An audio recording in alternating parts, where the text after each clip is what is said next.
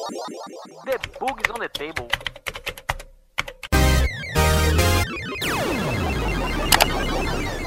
Bom, vou me apresentar aqui rapidinho, tá, galera? É, meu nome é Iago. Meu apelido é Iagode. O pessoal me deu esse apelido aí. Tenho 27 anos. Sou desenvolvedor back-end na Cubus Tecnologia, tá? É, mas nem sempre fui aí da área de tecnologia. Na realidade, antes disso, talvez muitos aí consigam se identificar. É, eu era da área de telemarketing, tá? Trabalhava com telemarketing. Decidi mudar, decidi aprender outras coisas, decidi me dedicar a essa área que eu sempre tive interesse.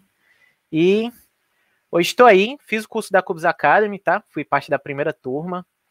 É, e foi muito legal a experiência do curso. É, espero que todo mundo curta aí um pouquinho. Eu vou apresentar agora, vou chamar algumas pessoas agora, tá? Para poderem se apresentar na realidade, contar um pouquinho sobre a história deles. Primeiramente, eu gostaria de chamar aqui Igor. Por gentileza, Igor. Aí, ó. Olá, é. gente. Olá, gente. Boa noite. É sempre uma alegria muito grande estar falando aqui com vocês, você, Iago, o pessoal da Academy também, com todos vocês. Né? É, então, deixa eu me apresentar para vocês, para vocês conhecerem um pouco mais sobre mim. É, meu nome é Igor, né? Sou natural de Salvador, estou falando aqui da Bahia também, mais baiano, mas não sou soteropolitano.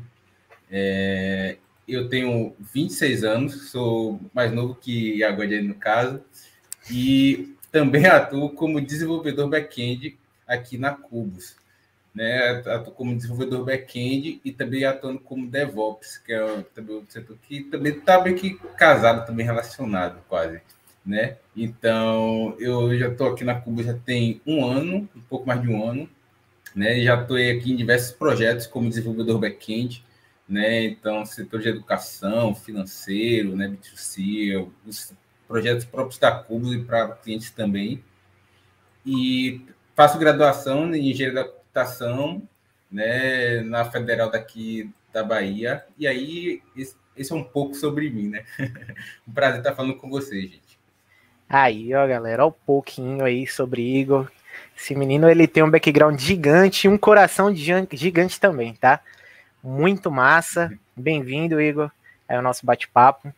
Gostaria agora de chamar Carolina Ribeiro, também conhecida como Carolzinha, Carol. Chega mais, Carol. Aí. Opa, boa noite, boa, boa. noite para todo mundo que está aí assistindo. Meu nome é Carol, eu também sou baiana de Salvador, eu tenho 36 anos e eu sou originalmente formada em comunicação social. Atuei na área durante mais de 10 anos, fiz mestrado e tudo, mas resolvi mudar e de, em 2020 eu fiz parte, tive a honra aí de fazer parte da primeira turma do grupo de programação do zero, junto com o nosso IAGOD. Foi uma experiência para mudar vidas.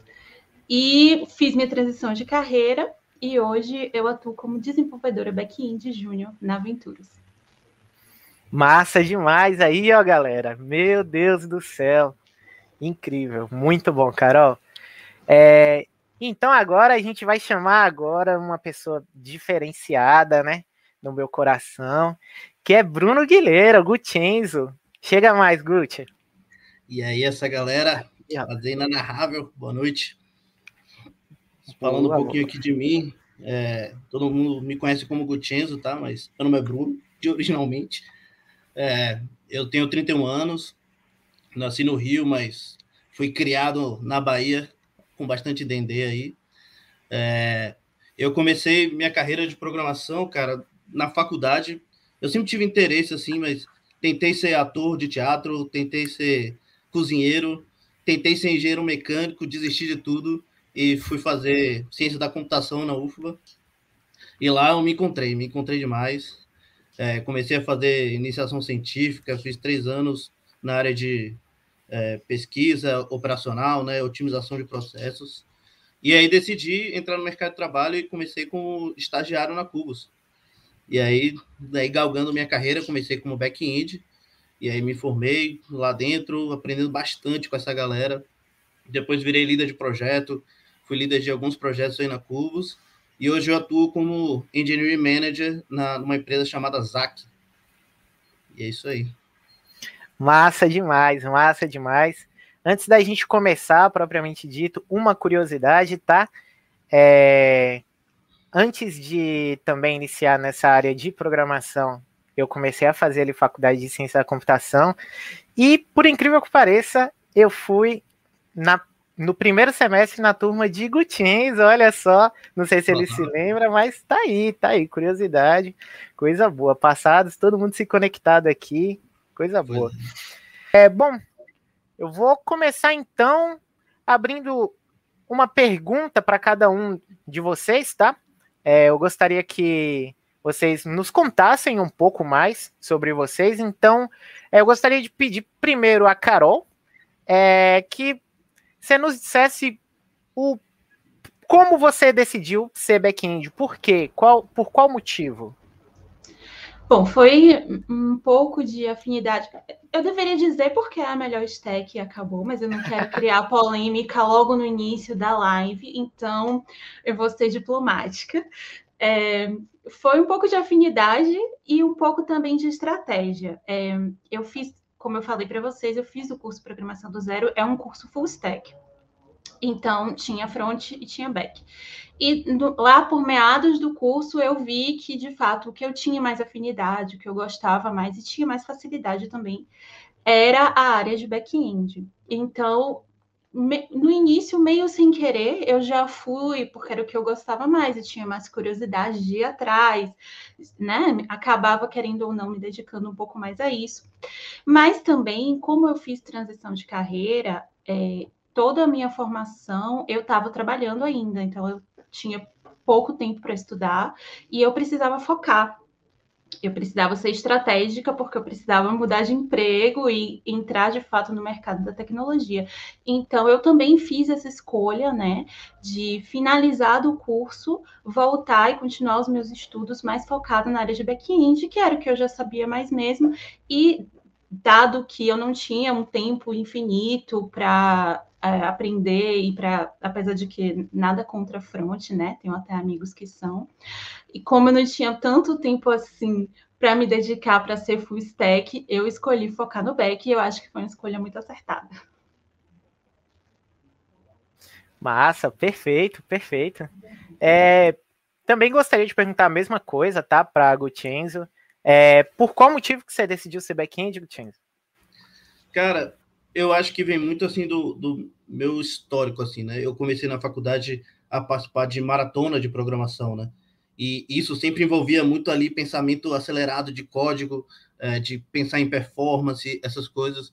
E é um, algo assim que é muito mais voltado para a área de back-end, né? Quando a gente pensa em desenvolvimento web, né? Então, o, o back tem que pensar muito mais responsabilidade de performance, de otimização, de algoritmos, complexidade, né? Então, eu me senti automaticamente fascinado pelo back-end, né? E, e, e, eu confesso também no início, eu também tentei aprender front, mas eu não tinha muito saco para ficar tentando ajustar grid, layout. Então, back-end era muito mais da minha cara. Boa. Igor, nos conte um pouquinho aí, então, do seu background também. Por qual motivo que você decidiu ser desenvolvedor back-end? Boa, boa. Eu identifico um pouco com o que o Gutinza falou né? Eu tenho um caminho também que é bem natural da, da própria faculdade, né? Eu faço curso de engenharia da computação e aí na própria grade do curso de engenharia da computação, a parte de programação de software é voltada bastante para back, para back-end e para programação de sistemas embarcados, que a gente chama, né? É, então, programação em Arduino, em PIX, né? microcondutores, por aí vai.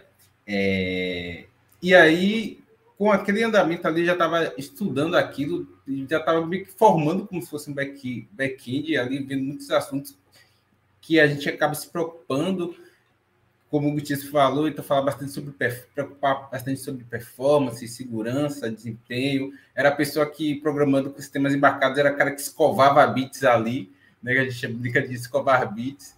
E aí foi o caminho natural. Então acabei me quando comecei a estagiar, a trabalhar, já era com, com back-end. alguns cargos full stack também, então sei mexer com front, né? Não tem problema em mexer com front, mas da, do próprio convívio, da própria prática ali, eu acabei optando mesmo ficar no back-end.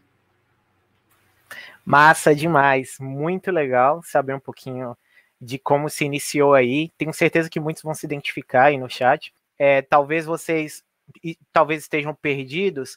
É, o bate-papo hoje é sobre back-end, tá? A gente está falando sobre back-end. É, na programação, em muitas aspas, a gente tem duas stacks é, principais, que é o front-end e o back-end, tá? Claro que também temos mobile e por aí vai, tem várias vertentes, mas é, temos aí principalmente o front e o back-end, tá? E o front-end seria a parte mais que envolve o usuário, é a parte ali onde você recebe um visual e você torna aquele visual é, como algo real, tá? E o back-end é toda a parte ali de sistema, de, de, de armazenamento, de banco de dados, tá? Então, é, hoje o bate-papo é mais relacionado ao back-end. E aí, falando um pouco mais sobre isso, tá? É, desse, dessa parte de trabalho, de banco de dados, de sistema, eu gostaria de saber um pouco mais sobre como é o dia a dia de vocês é, trabalhando como desenvolvedores back-end, tá? Então, mais uma vez, gostaria de chamar aí nossa querida dama, é, Carol, por favor, nos conte um pouquinho. Bom, você acorda, né? Você toma café, aí você chora, aí depois. É basicamente assim: toma todos os seus remédios, senta na frente do computador. Tô brincando, mas é sério. É, bom, o que você vai fazer dentro de um time, se você está num time de desenvolvimento, em linhas gerais, é o seguinte: você vai escolher uma tarefa e você vai começar a atuar nela. Quais são as tarefas em geral que o back-end faz? É a tarefa que vai lidar com o lado do servidor da sua aplicação. Então, toda aplicação que é o programa, seja qual for, por exemplo, o YouTube. O YouTube é uma aplicação, falando assim bem Vou falar de modo bem resumido. E você tem o front-end no YouTube, que é o que vocês estão vendo aí, a tela onde aparecem as nossas caras.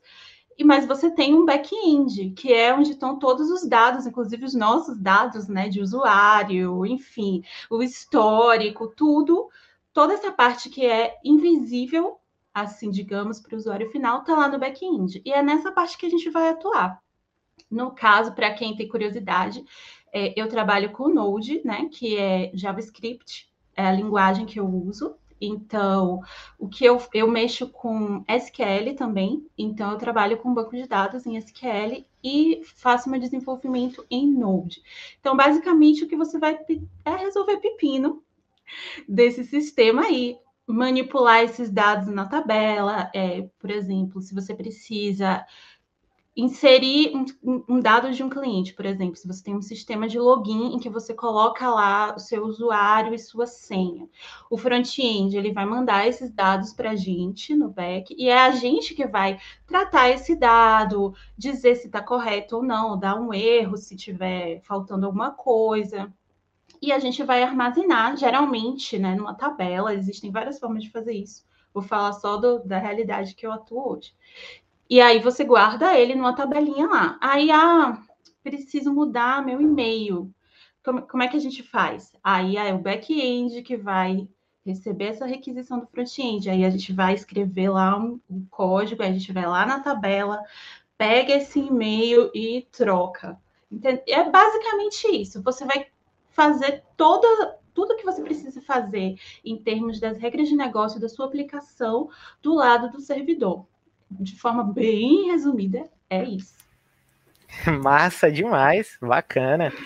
E aí eu vou pedir para Igor responder a mesma coisa, mas antes, olha só que bacana, temos uma pergunta aí direcionada para você, Igor. É, Lucas perguntou, Igor, consigo trabalho sem diploma? Boa, ótima pergunta, Lucas. É, Hoje a área de, a área de programação é, é uma área que é considerada bem democrática, né, questão de acesso, comparada a outras áreas como engenharia, direito, medicina, né, que exige uma formação antes de você executar ali o, a profissão. No caso de programação, você consegue trabalhar esse diploma perfeitamente, você consegue um cargo como desenvolvedor, né? É claro que a faculdade ajuda, né? quesito de empregabilidade ali, até, até para começar ali a, a, ter o contato com, com desenvolvimento, com programação, mas você não precisa, definitivamente não precisa de, de diploma para começar a trabalhar como programador, como desenvolvedor.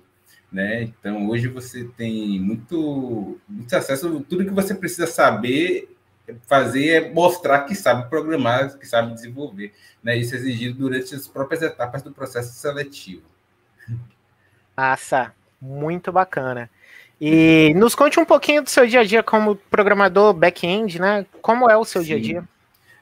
Bom, bom é, eu acho que Carol explicou perfeitamente, né? Então a gente trabalha bastante é, em relacionado com a equipe, né? Com prioridades, com projetos. Então a gente trabalha muito com o que chamam de times ou squads, geralmente, usando metodologias ágeis.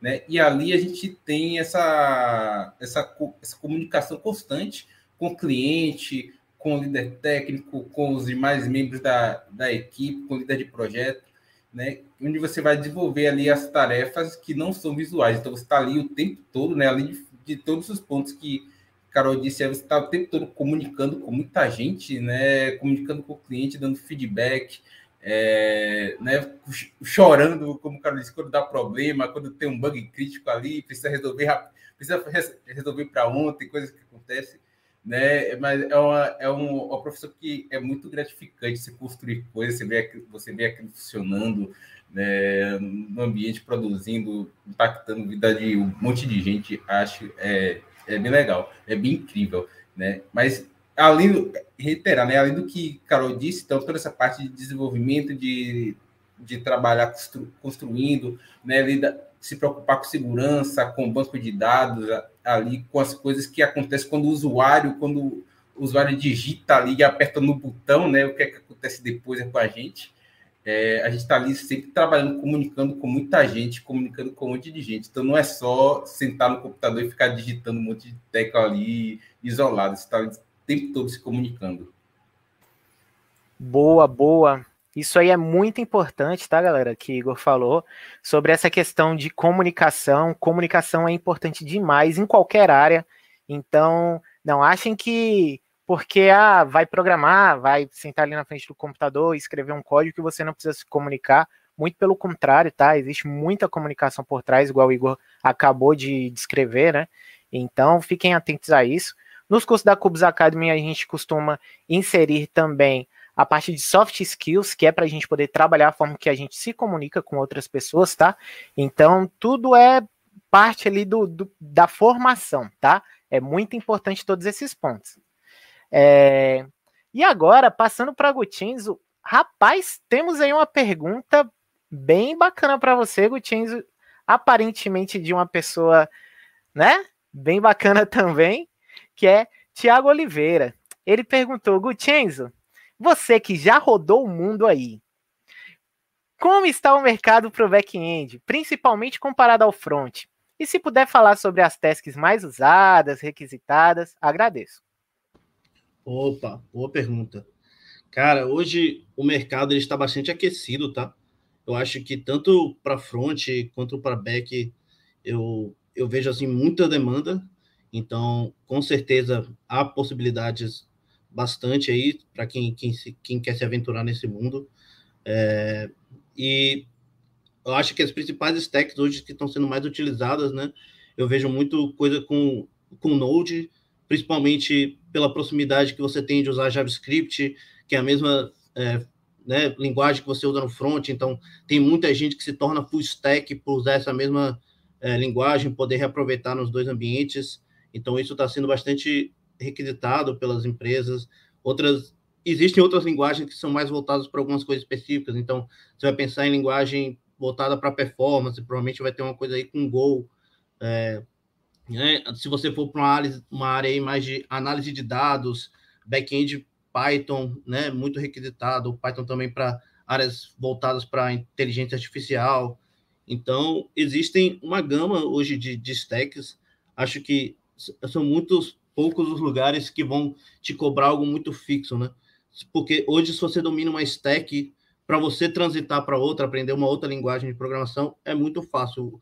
você tendo a base da programação, dos conceitos de back-end, aprender uma linguagem nova é muito fácil. Então, isso normalmente não é uma barreira para você entrar num, numa oportunidade. Né? Perfeito, perfeitamente colocado, massa demais. E também a gente queria saber um pouquinho sobre o seu dia a dia, tá? É, como programador. Tenho certeza que cada um de vocês tem uma experiência a complementar, né? Então, se você puder falar um pouquinho sobre o seu dia a dia, a gente vai ficar muito é, feliz. Tem muitas similaridades, né, com o que Igor e Carol falou, né? Mas eu trago também aqui é, um ponto de que hoje eu acabo atuando muito mais numa área é, estratégica e de pensar questões de tecnologia, né?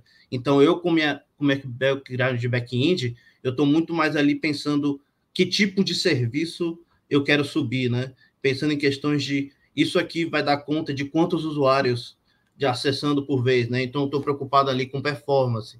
Eu estou preocupado, preocupado, isso aqui vai ter que se comunicar com é, o Facebook, isso aqui vai ter que se comunicar com uma API de terceiro. Como é que a gente vai fazer essa comunicação? Hoje em dia existem algumas maneiras de você fazer isso, né? Você pode fazer via né, chamada de API, você pode fazer isso através de uma arquitetura de eventos. Então, existem várias formas de você arquitetar, de você fazer o design do seu sistema, que é muito é, assim, importante e vai ter impacto direto de como o seu sistema vai funcionar. Então, existe muito um processo antes assim de planejamento, antes das coisas subirem, até de planejar, de testar, vai, verifica se, se vai funcionar, fazer uma POC ali, né? E para depois subir, botar em produção, falar, opa, tá joia. E depois você tem que dar manutenção, então você tem que monitorar aquilo, você tem que ver se né, tá dando conta do recado, pensar em possíveis melhorias que você pode fazer, né? Então hoje eu atuo muito mais nessa área assim de pensar essas planejar e entender problemas e gargalos técnicos, né? Massa demais, muito bacana. E é interessante, galera, como vocês podem perceber que são três pessoas com background relacionado a back-end, tá? Que trabalham com back-end, mas com questões completamente diferentes no dia a dia. É, claro, muitas similaridades, mas muitas questões diferentes, para vocês verem que não existe uma resposta certa de como é o dia a dia, né? É, cada pessoa tem um dia a dia diferente, mas no geral dá para tirar muita coisa da área pela resposta dessa galera boa aí, tá? É, a gente vai dar uma pausa rapidinho só para tirar algumas dúvidas. É, caso vocês queiram responder, fiquem à vontade, tá? Eu vou começar com a dúvida de Davi Borges. É, paralelo a esse curso de back, existe um curso que iria me ajudar na assimilação ou na própria questão do mercado? E o inglês é essencial para o meu bom desenvolvimento? É, bom. Eu posso responder se quiser. Claro, perfeito, perfeito. Então, qualquer curso que você for fazer para iniciar, ele vai ser sempre isso, para iniciar. Então, é importante que quando você vai começar e para fazer essa transição, saber que o curso que você vai fazer vai ser o primeiro passo e você vai ser, precisar depois do curso continuar estudando e continuar se desenvolvendo. E você pode fazer isso de várias formas, tanto através de outros cursos quanto através de conteúdo e material gratuito que tem na internet, que foi assim que eu fiz é, assistindo, participando de eventos, participando de bootcamp, assistindo conteúdo no YouTube. Tudo isso dá, dá para fazer sem você precisar ficar fazendo vários cursos depois ao mesmo tempo. Mas faz esse da Cubos, que é massa. Agora, para falar especificamente da questão do inglês, é, você não precisa de inglês para começar, tá? Se você está iniciando, não precisa adicionar mais esse peso para você e achar, ai, preciso correr para aprender inglês, mas é importante sim, é, digamos assim, num passo dois, num momento em que você quer ampliar sua atuação. E por quê? Porque não só tem alguns conteúdos né, que estão acessíveis em inglês só, e que isso é importante para o seu estudo, mas também porque existem alguns projetos que você precisa. É, como a gente está no momento de, né, que o mercado está bem aquecido, não só existem oportunidades de trabalho é, remoto fora, para clientes internacionais, e para isso você precisa de inglês, como também, mesmo aqui, você pode trabalhar em empresas que atendem clientes internacionais, que esse é o meu caso, por exemplo. Então, por exemplo, eu não poderia estar no meu projeto que eu atuo hoje se eu não tivesse inglês, porque é um cliente internacional. Mas eu poderia estar em outro. Então, assim, não deixe o fato de não saber inglês te travar de começar, mas tenha em mente que é uma habilidade importante e quando você puder dar uma atenção a isso, vai ser muito bom. Perfeito, perfeito. É, adicionando aí a resposta, tá?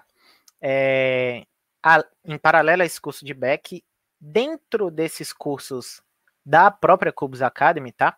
É, todos os cursos, na realidade, possuem a matéria de soft skills. E a matéria de soft skills, ela também te ajuda a questão de ingressar no mercado de trabalho, tá? Existe ali a questão de você saber fazer um bom currículo, de você saber fazer uma boa entrevista, né? Se comunicar bem, é, de você saber destacar os seus pontos.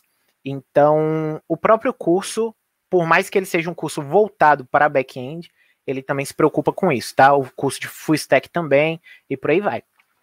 É, mas muito bacana, excelente resposta, Carol. Vamos ver uma Iago, outra pergunta. Complementar? Boa. Por favor. Uma coisa que eu acho bastante interessante para a gente que é da área de tecnologia é trabalhar não só é, nessas skills técnicas, também, mas aprender muito sobre como seria o seu processo de desenvolvimento, né? Então, metodologias ágeis é, é algo que se usa muito hoje nas empresas.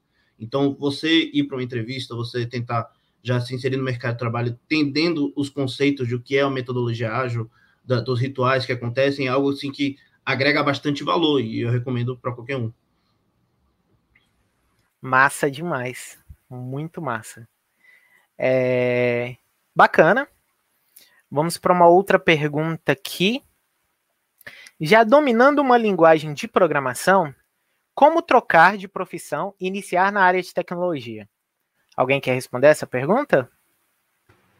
Eu posso responder. Essa pergunta é muito boa, né? Muito é, interessante, principalmente para quem está dando ali o primeiro passo, né? Em, em, desenvolver, em se desenvolver, né? Então, a pessoa ali começou a programar, aprendeu a linguagem de programação, já sabe programar ali. E agora, né? O que é que eu faço para entrar numa vaga, para aplicar em vagas, né? É, e essa resposta existem uma infinidade de coisas que você pode fazer. Eu vou dizer uma que eu conheço, né, e que eu vejo que funciona, que envolve muito comunidade construir, né? Então hoje você, hoje existem redes sociais que, que são redes que são relacionadas diretamente para trabalho, então ambientes como LinkedIn, ambientes como GitHub para quem é da, da área técnica, né?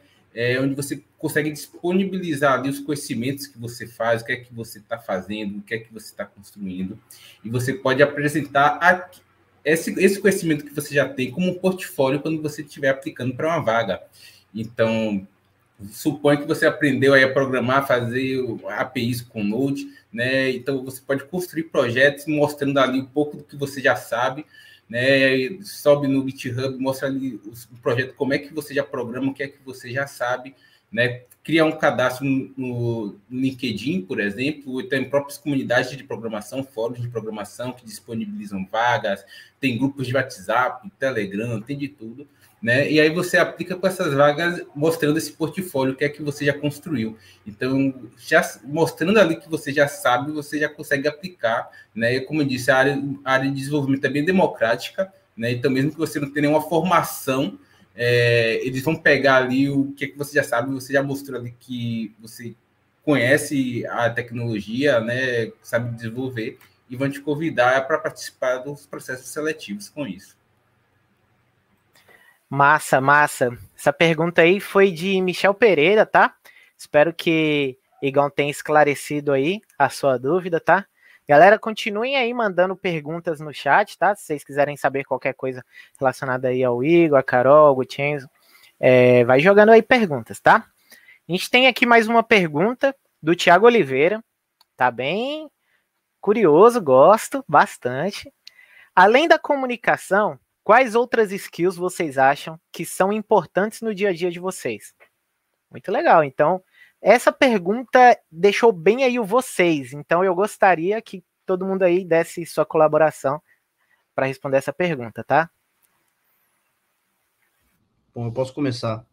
É, eu acho que uma das skills assim que eu acho mais importante é você ter o, o, o senso de organização.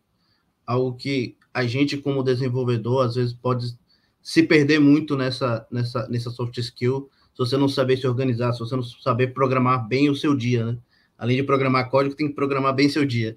Então, eu acho que é muito isso, assim, de você saber muito bem assim o passo a passo das coisas que você tem que fazer, se entram diversas demandas, como você se organiza, como como dar o senso de prioridade, como entender o tempo que cada coisa vai demorar para que você ali quando você estiver interagindo com seu time, né, as pessoas possam perguntar: "E aí, como é que está o desenvolvimento disso aqui?" Você conseguir claramente, né, poder dar uma previsão de tempo de quando você acha que vai concluir e coisas desse tipo. Então, acho que você saber se, se organizar e, e ter bem ali é, o seu dia a dia bem arrumadinho, acho que é uma das coisas bem essenciais para você ter sucesso nessa área. Vou falar do ponto de vista de quem está começando, né? Eu talvez seja uma coisa legal para vocês.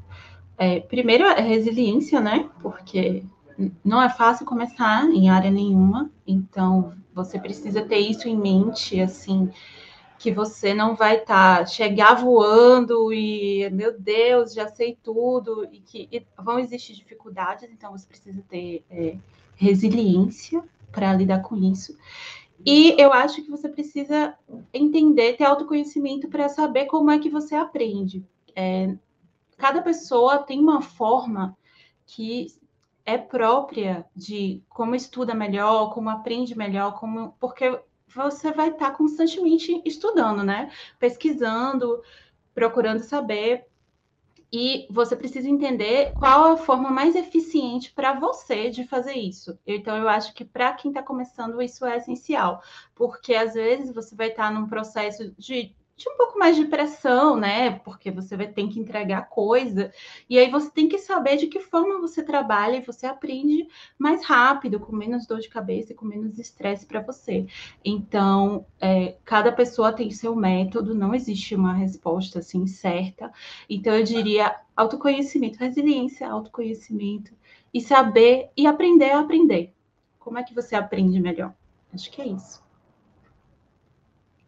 É, acho que o que foi falado aqui já cobre né, muita coisa. Acho que foram pontos importantíssimos, assim, os pulos do gato, vou chamar.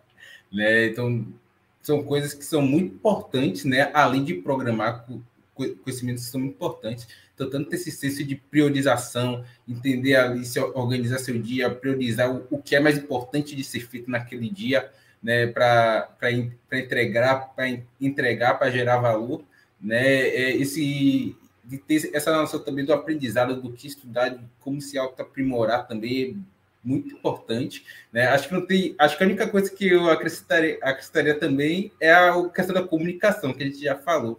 Né? Então, a gente trabalha muito em equipe, né? Então, está sempre comunicando com muita gente.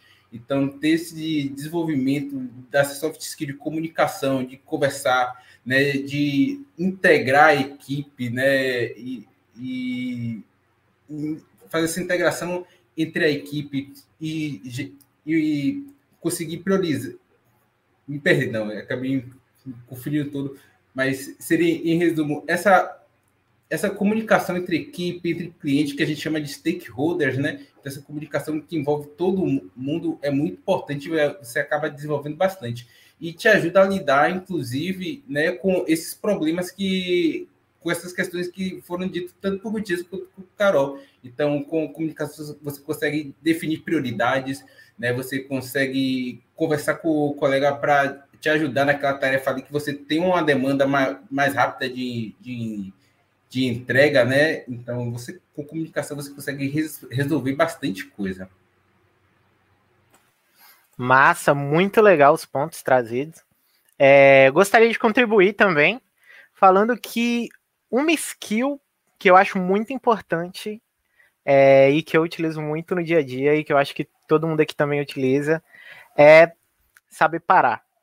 dar um momento de pausa, tá? Um momento que a gente precisa parar para respirar, para dar uma descansada na cabeça, é, porque senão o cérebro frita e não tem jeito. Então, é igual academia, a gente, se a gente malhar o tempo inteiro, a gente não vai crescer, a gente tem que malhar, deixar o corpo descansar para poder continuar, né? Então, é muito importante o momento de saber parar, dar uma pausa, descansar. E quando você está com um problema assim muito complexo, você dá uma pausa, quando você volta, às vezes aquele problema, a resposta aparece na sua frente magicamente. Então, muito importante esse ponto, tá? É, vou ler só mais algumas perguntas e aí a gente vai dar prosseguimento, mas eu peço que vocês não se preocupem, continuem jogando aí perguntas no chat, que a gente vai responder sim, tá? É, bom, tem uma pergunta aqui bem legal é, do Eduardo Salazar. É, como selecionar bem o primeiro emprego na área? Existem inúmeras vagas, mas sempre tem aquele porém de necessária experiência ou vaga para dev júnior como requisito de sênior. É, eu gostaria de iniciar isso já trazendo um pontinho aí para a Cubus Academy, tá? Que na Cubus Academy a gente tem um processo chamado residência de software, é onde na finalização ali do curso, tá? Então, finalizando o curso, você vai poder se inscrever para poder fazer parte da residência. A residência funciona como uma residência é, de um aluno de medicina, tá? Então, vocês vão começar a trabalhar na área para algum cliente em específico, ganhando dinheiro para isso, tá? Trabalhando e ganhando um dinheiro. É, mas mais importante ainda, ganhando experiência para aí sim você poder se jogar nas vagas. Pô, nunca trabalhei com programação, CLT e tudo mais. Pronto, você a experiência você tem. Você tem o conhecimento também, tá? E o mundo é seu agora. É, se alguém quiser complementar alguma coisa. É, pode, pode falar, vai lá, vai lá, eu vou depois de você. Pronto. É, então, tem foi uma pergunta excelente, né? É, compartilho muito do que Iagode disse também. É, hoje a gente tem essa, essa, essa história né, de ser necessária experiência, né, muita coisa. A, muitas vagas ocorre né, esse, esse pedido, esse requisito. Né? E como o Iago disse, né, hoje você consegue mostrar a experiência não necessariamente com a vaga de, de trabalho. Então, por exemplo, no caso do, da Cubus Academy, tem a residência de software, onde você já desenvolve projetos, né? então isso já é considerado experiência. Né? A, própria, ou a própria situação que eu falei de você construir um projeto no GitHub, né, disponibilizar aquilo conta como experiência também, você pode apresentar isso como um case para você. Né? Existem várias iniciativas, vários projetos também, é, a própria comunidade que chama de open source, né? onde você consegue desenvolver ali para projetos que já existem, sem você não necessariamente ter alguma experiência, você consegue apresentar essas questões como case na, na área de desenvolvimento. Né? Outra, outro ponto bem interessante que ele falou é como selecionar bem o primeiro emprego na área. É, hoje, acho que um, bom conselho é pesquisar um pouco, pesquisar bastante sobre a empresa que está oferecendo aquela vaga ali. Então, olhar o histórico dessa empresa, né, como é que ela trata os funcionários, quais são os valores dessa empresa, se você se identifica com os valores que estão sendo pregados a, ali, né? Então, pontos como se você conhecer alguém que já trabalhou lá, então fazer aquela checada, entender como é o crescimento e desenvolvimento profissional lá dentro, essa questão de aprendizado, né? Acho que são conselhos bem interessantes aí para quando você estiver selecionando ali qual, qual vaga é interessante para você. Perfeito, era quase isso que eu ia dizer. É, eu sei que nem sempre a gente pode escolher, né? Quando a gente está começando, ou então às vezes você vai pegar o que aparecer, então tem um pouco de sorte nesse fator aí. Mas uma coisa que eu acho bom ter em mente, assim, é que quando você está fazendo entrevista, uh, foi algum recrutador que me disse isso. É, você está sendo entrevistado pela empresa, mas você também está entrevistando a empresa, né? Então, por aí já dá para saber muita coisa e já dá para se livrar de, de várias, tipo, vagas arrombadas, porque você percebe se o recrutador está respondendo suas perguntas primeiro, tipo, salário confidencial, coisas assim. Não dá. E aproveite que você está nesse momento e que você está tendo a atenção de alguém para perguntar justamente como é a política da empresa de, é, de carreira, como é que você vai crescer na carreira, se tem incentivos educacionais, isso é muito importante, se tem é, um setor de diversidade, de inclusão, isso também é muito importante, porque se não tiver, você já se candidata para abrir um, porque eu acho que é o mínimo aí que tem que ter hoje em dia. Então, você pode fazer essas entrevistas na empresa que você está se candidatando. Você pesquisa ela antes, não chega lá na entrevista, ai meu Deus, nem sei o que é está fazendo aqui. Veja os projetos que ela atua e pergunte sobre os projetos, sabe? Eu fiz muito isso, porque eu queria saber exatamente se eu entrar aí, eu vou fazer exatamente o quê. E aí você, a partir da resposta, você já consegue pescar essas coisas. E aí, principalmente, se tem justamente um incentivo para você continuar se desenvolvendo é, dentro da empresa. É, nem toda empresa ela se prepara ou está preparada para receber o profissional júnior, que é um profissional que vai precisar de ajuda, vai precisar de suporte. Isso não é um problema, isso não é um demérito, é o momento em que você está na sua carreira.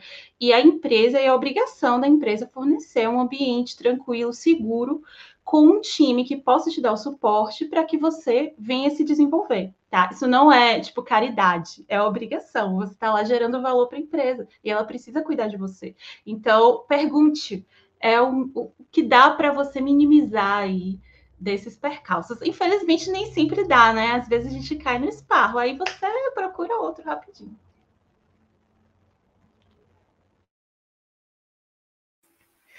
Que isso, hein, Carol? Demais, hein? Excelente resposta. Quer adicionar alguma coisa, Gutienzo?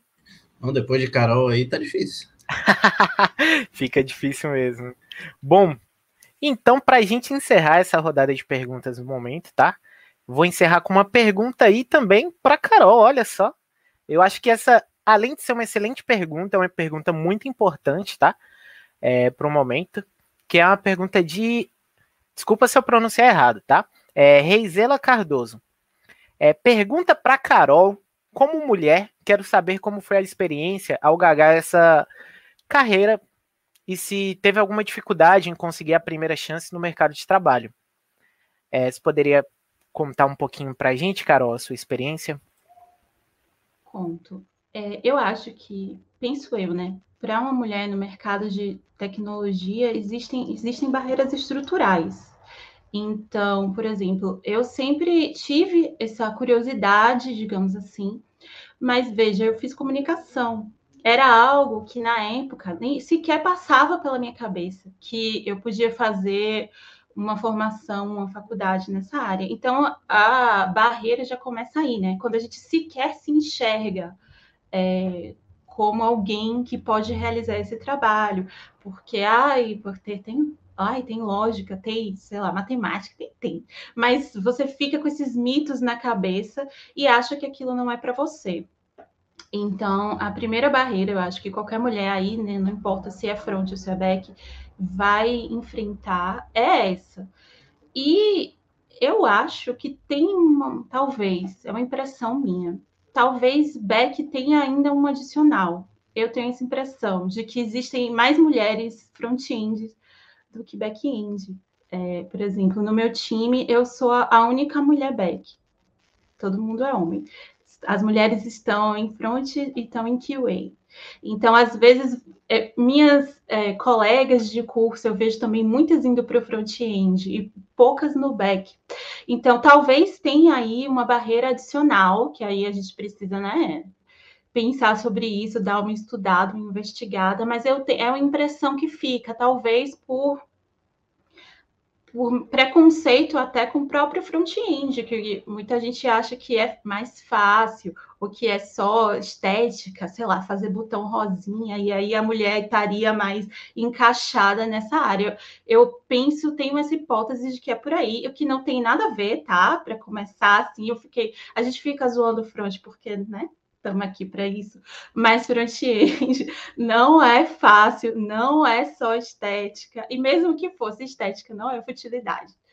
É, então, é muito importante que o visual da sua aplicação esteja bem, senão também ela não vai funcionar. Então, eu acho que existe aí essa barreira adicional da gente ir para o back. E como resolver isso? Primeiro, terapia, né? Porque você tem que entender sua cabeça.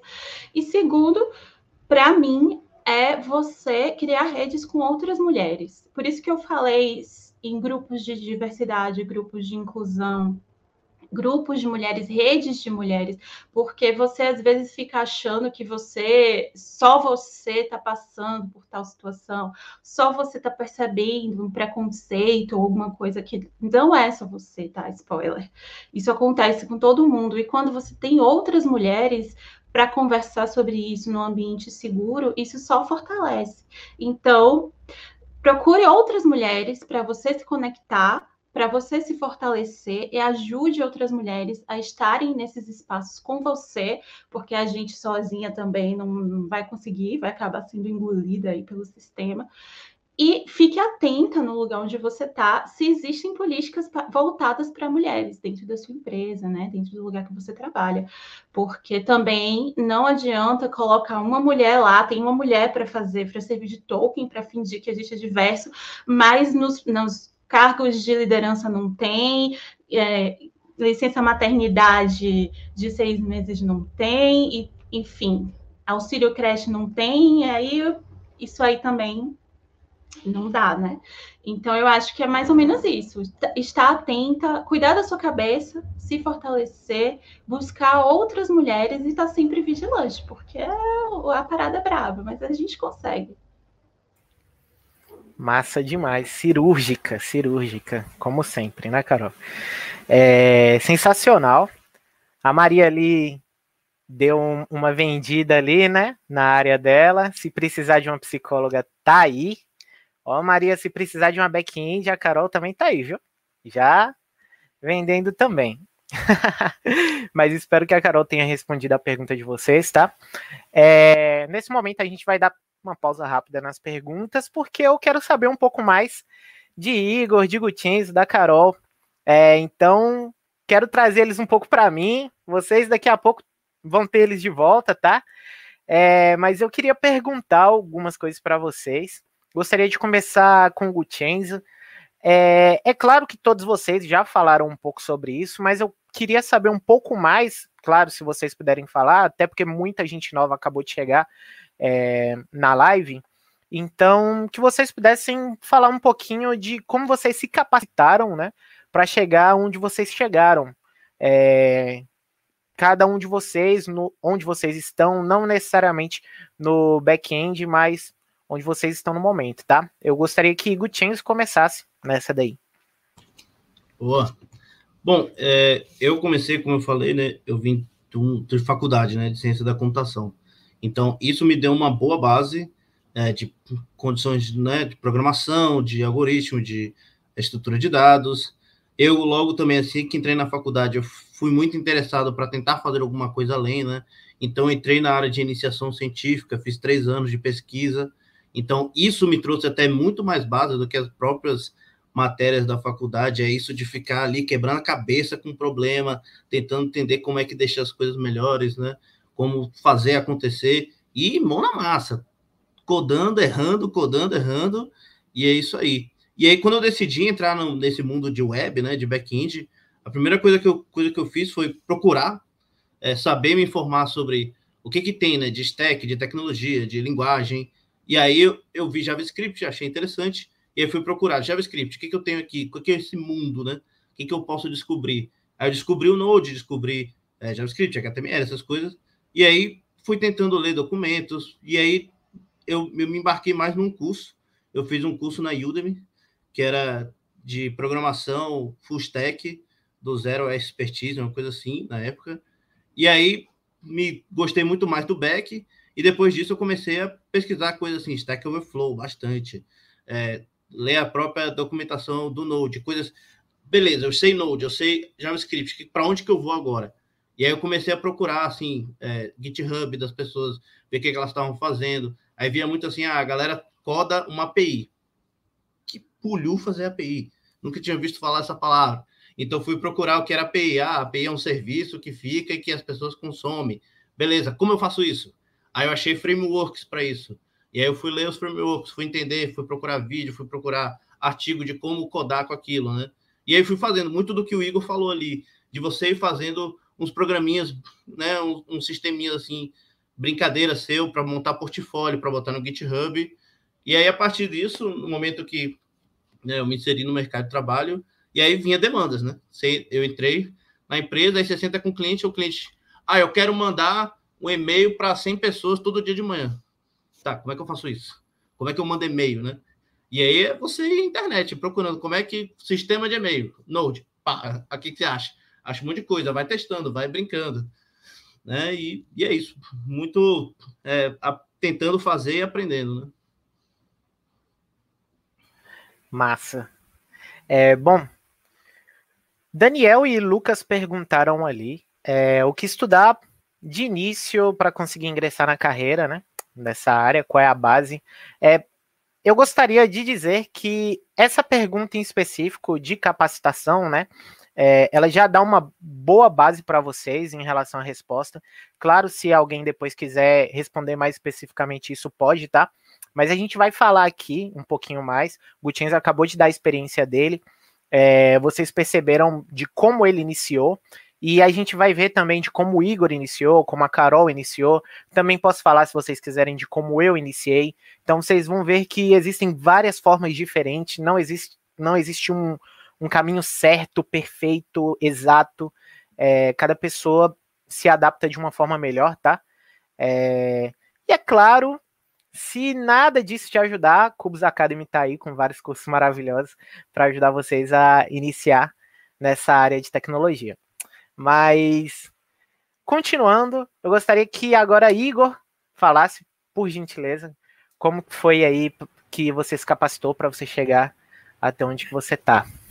Muito legal. É, eu compartilho um pouco também da, do caminho de Gutiérrez, né? Meu primeiro contato com desenvolvimento foi na, na faculdade, foi na UFBA, foi na, na universidade. Só que um ponto interessante é que boa, muito dos aprendizados, muitas das, das, tecnologias que eu uso hoje trabalhando, eu não aprendi na faculdade, né? Então, meu curso é de engenharia da computação, né? Tem, você aprende programação, você aprende tecnologias e linguagens, mas o foco é um pouco diferente. É, tem coisas relacionadas, mas o foco é diferente. Então, era você estava escovando bits, tem muita, muitas matérias, disciplinas que são voltadas à engenharia, né? Então, quando eu fui entrar no mercado de trabalho, fui também tendo que estudar coisas diferentes do que estava aprendendo ali e linguagens diferentes. Então, hoje eu não trabalho com, com a linguagem que eu estudei na faculdade, né? tive que aprender por fora, né? Onde eu trabalhava antes também tive que aprender por fora. Você vai se aperfeiçoando e tendo que estudar por fora sempre, né? E aí, como, como, como é que foi esse caminho? Né? Eu já tinha alguma base ali dos conceitos de programação, já sabia ali desenvolver uma linguagem, né? Qualquer, eu comecei pelo, pelo C, da, desenvolvendo em C, né? E aí eu comecei a, a sondar, né? O que tinha de vaga, quais eram as linguagens como é que fazia isso. E aí, como, como é que você, como é que eu aprendi? Né? Eu segui muito em grupos de estudo, né? Então, juntei com amigos da faculdade, amigos de fora, colegas. Pô, gente, bora estudar isso. Então, até hoje faço muito isso, né? Tem grupos de estudo junto para estudar né, várias tecnologias, várias linguagens, várias coisas novas, inclusive algumas que não necessariamente estou trabalhando, então coisas diferentes que eu, que eu nunca vi, porque tem muito tempo que eu não vi. Ah, vou estudar Haskell, programação funcional, né? Então, para ali, você entra no grupo de estudo, faz, aprende, né? Então, foi um, caminho que, que me fez para aperfeiçoar. Outro caminho que fiz foi por curso, então o Gutiérrez falou aí, né? Maravilhoso né? A Udemy, tem curso na Udemy, tem nossa Cubus Academy maravilhosa também, dá o caminho todo de mão beijadinha ali para você sair desenvolvedor, já programando, já entrando no mercado de trabalho, né? É, tem comunidades que tratam de assuntos, abordam ali, ensinam sobre programação, GitHub, fóruns na internet, comunidades, sei lá, blogs, Twitter, né? Enfim, vários lugares, né? Facebook tem grupos, grupos de, de programação também. É, e como o Gutiérrez falou, praticar, praticar, praticar, praticar, praticar. Né? Hoje, com, te, com o tempo, você vai pegando um pouco mais de experiência daquilo ali, daqui, dali, você se dá esse luxo de chegar, vou construir alguma coisa do zero, um serviço de e-mail do zero, como é que faz? Você vai pesquisando como você já tem essa prática, né? Você vai ali, abre a documentação para entender mais a fundo a documentação do serviço, da tecnologia ali para estudar e desenvolver sozinho. Mas quando você está iniciando, você consegue fazer isso também. Então, você tem plataformas que você usa para estudar programação, né? Então, para quem está começando do zero, como foram as perguntas aí, né? O que estudar de início, ali do, do, absoluto zero. Tem plataformas como HackerRank, por exemplo, então te ensinam a linguagem de programação, a desenvolver os primeiros programas ali. Então, você pode iniciar por ali, aprender uma linguagem, né? Fazer alguns exercícios para aprender. Aí, a partir daí, você vê, assiste um, um curso né, no, no, YouTube, vê um vídeo ensinando como fazer uma API com aquela linguagem que você aprendeu. Aí você quer dar mais um passo à frente, faz um curso na Cubus Academy, já entende mais o conceito todo, né? Então você tem várias formas de que você consegue iniciar e que você pode usar para aprender e se desenvolvendo. Perfeito, perfeito. Carolzinha, por gentileza, você pode nos falar um pouquinho é, de como você se capacitou? Bom, eu fiz o curso da Cubus Academy, fica aí a dica. O Merchan, meu pai. Sim, como eu disse, eu fiz transição de carreira, então eu não tenho faculdade na área de tecnologia. Tudo que eu aprendi, meus primeiros passos foram no, foi no curso de programação do zero da Cubus Academy. E saindo lá, digamos assim, o básico do básico para você começar a conseguir fazer alguma coisa. É, obviamente, uma linguagem de programação, né? Que no caso eu fui JavaScript. Node, que vai ser o ambiente, digamos assim, onde que vai executar esse JavaScript no servidor que você vai trabalhar. SQL, que é, nem sempre você vai usar, mas é importante saber porque volta e meia precisa, porque é também um tipo de linguagem a partir do qual você faz perguntas e operações no banco de dados. Então, se você precisa que o banco de dados te responda alguma coisa, que você precisa inserir alguma coisa, você usa SQL. É, e você precisa saber fazer um servidor, não é difícil, subir um servidor rapidinho, volta lá, Node Express no Google, é rapidão. E um CRUD, que é são as quatro operações básicas que você tem que fazer para uma API, que é create, read, update, delete, que é criar, ou seja, inserir coisas, read, que é ler, pegar essas coisas que você guardou, update, que é atualizar, e deletar, que é aí autoexplicativo. Tendo isso assim, mais ou menos sedimentado, aí você pode colocar mais algumas coisas, por exemplo você pode aprender sobre os protocolos HTTP, que é muito importante para fazer uma API REST, que é um, uma, uma convenção de como é que você vai fazer e receber essas requisições. Então, o protocolo HTTP é importante também. E você pode ver alguma coisa de autenticação, que é importante. Como é que você vai encriptar uma senha, como é que você vai usar um, fazer um token, uma sessão de usuário. E algumas co uma coisinha ou outra de segurança é importante, sim, para começar. E eu acho que é isso, sabe? O resto você vai da vida aí. Também back-end é um mundo, é um universo. Então, se você ficar toda hora querendo saber de todas as coisas que existem, meu Deus, microserviços, não sei o quê, você vai ficar louco e não vai conseguir focar em nada. Então, isso já dá para fazer o básico. E depois você vai acrescentando outras coisas. TypeScript também é uma coisa que é importante, que é você tipar é, as variáveis que você usa na linguagem JavaScript, que eles não têm isso na, na linguagem nativamente. E é isso, gente. Eu sei que parece assim, falando, parece, né, muita coisa, mas pega uma, uma de cada vez e vai aos poucos, sabe?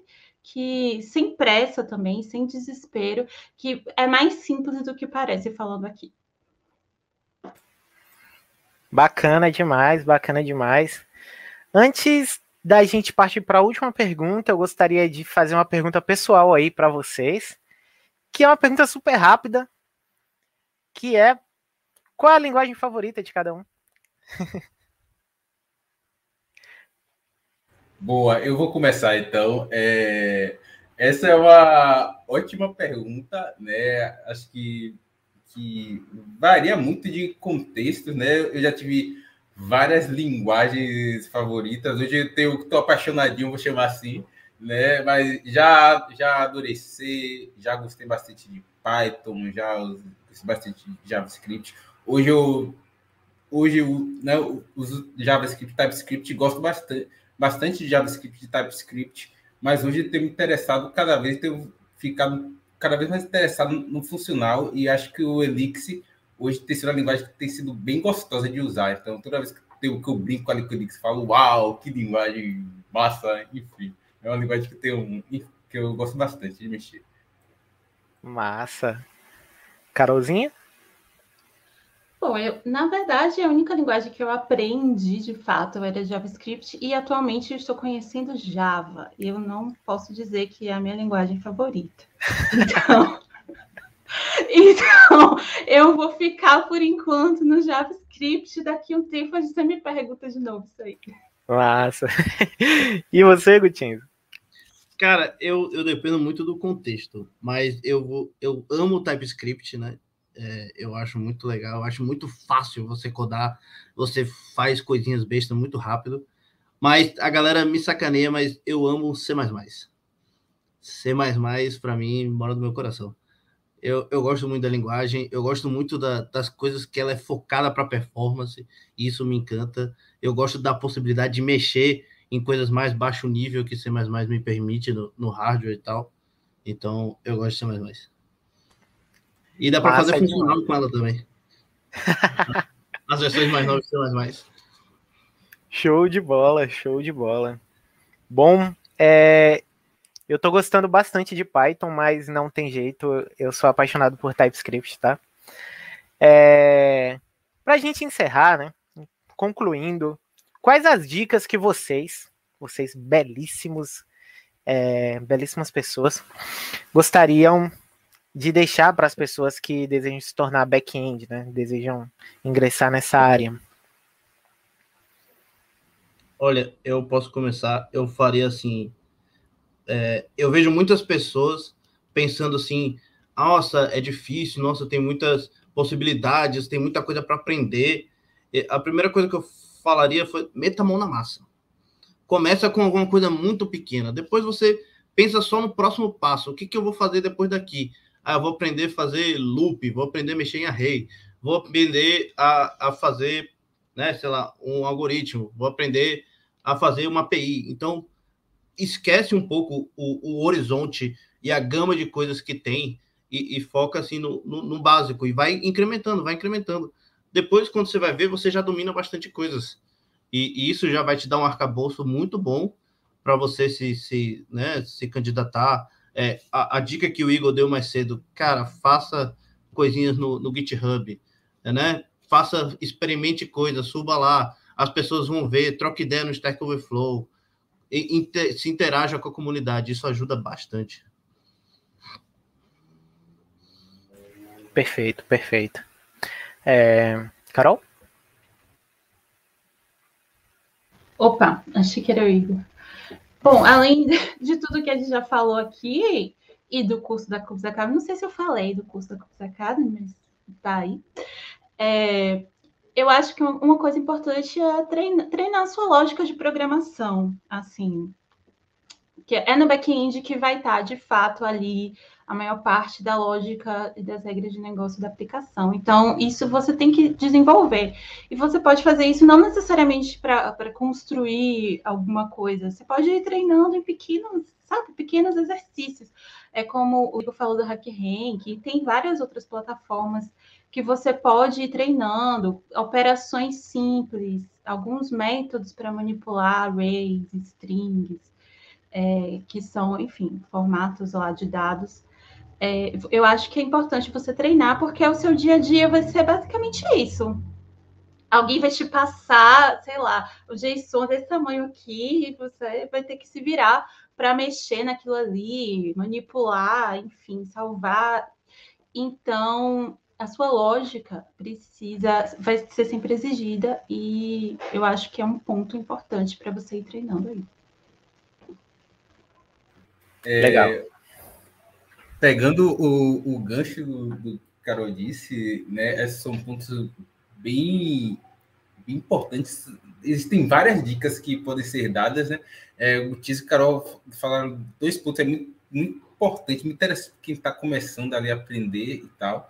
É, eu acho que também uma dica que eu dou, mas isso é para quando você já aprendeu o básico ali, né? Você já sabe desenvolver uma API, você já sabe os básicos, fazer um CRUD, desenvolver, quer dar um passinho a mais ali. Eu acho que existem conhecimentos, vou citar dois aqui, que são bem interessantes, que você vira e mexe lá na frente, você sabe que vai encontrar como desenvolvedor back-end. Né? Então, pegando o gancho de Carol, falando sobre lógica de programação, acho que estudar estrutura de dados e algoritmos são, acho que é um ponto bastante interessante. Lá na frente sempre vai surgir alguma demanda, alguma demanda que é mais específica de performance que você pode usar, uma estrutura, pode usar uma árvore, pode melhorar a performance ali com, com, com algoritmo, né? É, e outro ponto que acho que também pode ser um diferencial que é bem interessante é estudar sobre infra, né? Sobre estrutura de, de rede. Então, você não só sabe programar uma API, mas como subir, como estruturar para disponibilizar na web,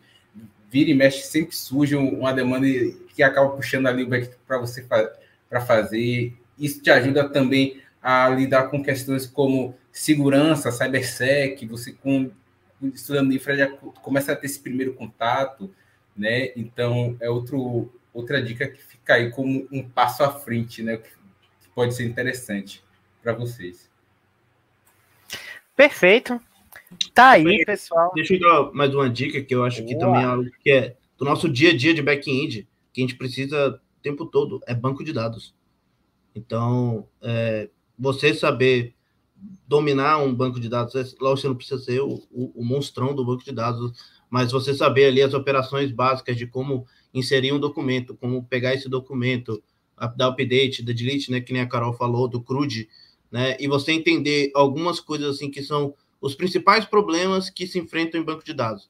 A gente sabe que é, se você tentar pegar é, um milhão de documentos de uma vez, você vai ter um problema de performance, sua, sua, né, seu serviço não vai dar conta. Então, como é que você resolve esse tipo de problema? Se um monte de gente tentar requisitar a mesma coisa, como é que você resolve esse tipo de problema? Existem algumas coisinhas assim, são bem básicas e, e todo mundo, quando aprende banco de dados, tem que ver isso, esses conceitos. Então, eu acho que né, essa é uma boa dica. E assim, escolhe um banco de dados, você não precisa saber todos, existem muitos, né? Escolhe ali, sei lá, MySQL, ou Postgres, ou Mongo. Escolhe um e vai, estuda ele. Ele já vai te dar a base para os próximos. Perfeito, perfeito. E para a gente encerrar a noite, sem faltar nenhuma pergunta no chat, tá? Que a nossa equipe muito competente está aí respondendo todo mundo. É... Teve uma pergunta aqui que eu acho importante também. O pessoal fez aqui, que é sobre salário inicial. Eu vou, eu na realidade vou responder bem rapidinho, tá? O pessoal estava perguntando sobre salário inicial. A resposta para isso é que não tem uma resposta para isso. Depende muito da região, depende muito de qual país, depende de qual empresa. Então, é muito importante que você saiba o salário inicial onde, para quem, quando, fazendo o quê e por aí vai. É, mas para ajudar nesse caminho, tá? É, para quem está iniciando e quer saber um pouquinho mais sobre é, o salário, sonha em ingressar em uma empresa, por exemplo, Clubes Academy, Clubes Tecnologia, é, vocês podem ir em perfis, existem alguns sites, tá, que tem dados públicos é, inseridos ali por próprios pelos próprios profissionais, tá? Como o Glassdoor, por exemplo, que são sites que mostram para vocês qual é o range salarial, nada muito específico, mas realmente para saber exatamente o salário inicial, faz ali, se joga na vaga, faz a entrevista é, e vai com fé. O mais importante é isso. É, espero que eu tenha respondido, tá? Essa pergunta de forma satisfatória. Vai desculpando se eu não pude falar números aqui. Infelizmente não existe uma resposta para isso. É, eu gostaria de agradecer a todos vocês, tá? Igor, Gutienzo, Carol, pela disponibilidade de vocês. Pessoas incríveis, excelentes, com histórias excelentes, práticas excelentes, dia a dias excelentes, rotinas excelentes e diferentes, né? Como todo mundo pôde perceber aí. É, cada um teve uma história diferente, uma rotina diferente e que é, eu acho que agregou muito aqui o nosso bate-papo, tá? Espero que todo mundo tenha aproveitado. Convido todo mundo aí do chat a conhecer um pouco mais sobre o nosso curso de desenvolvimento de software com ênfase em back-end, tá?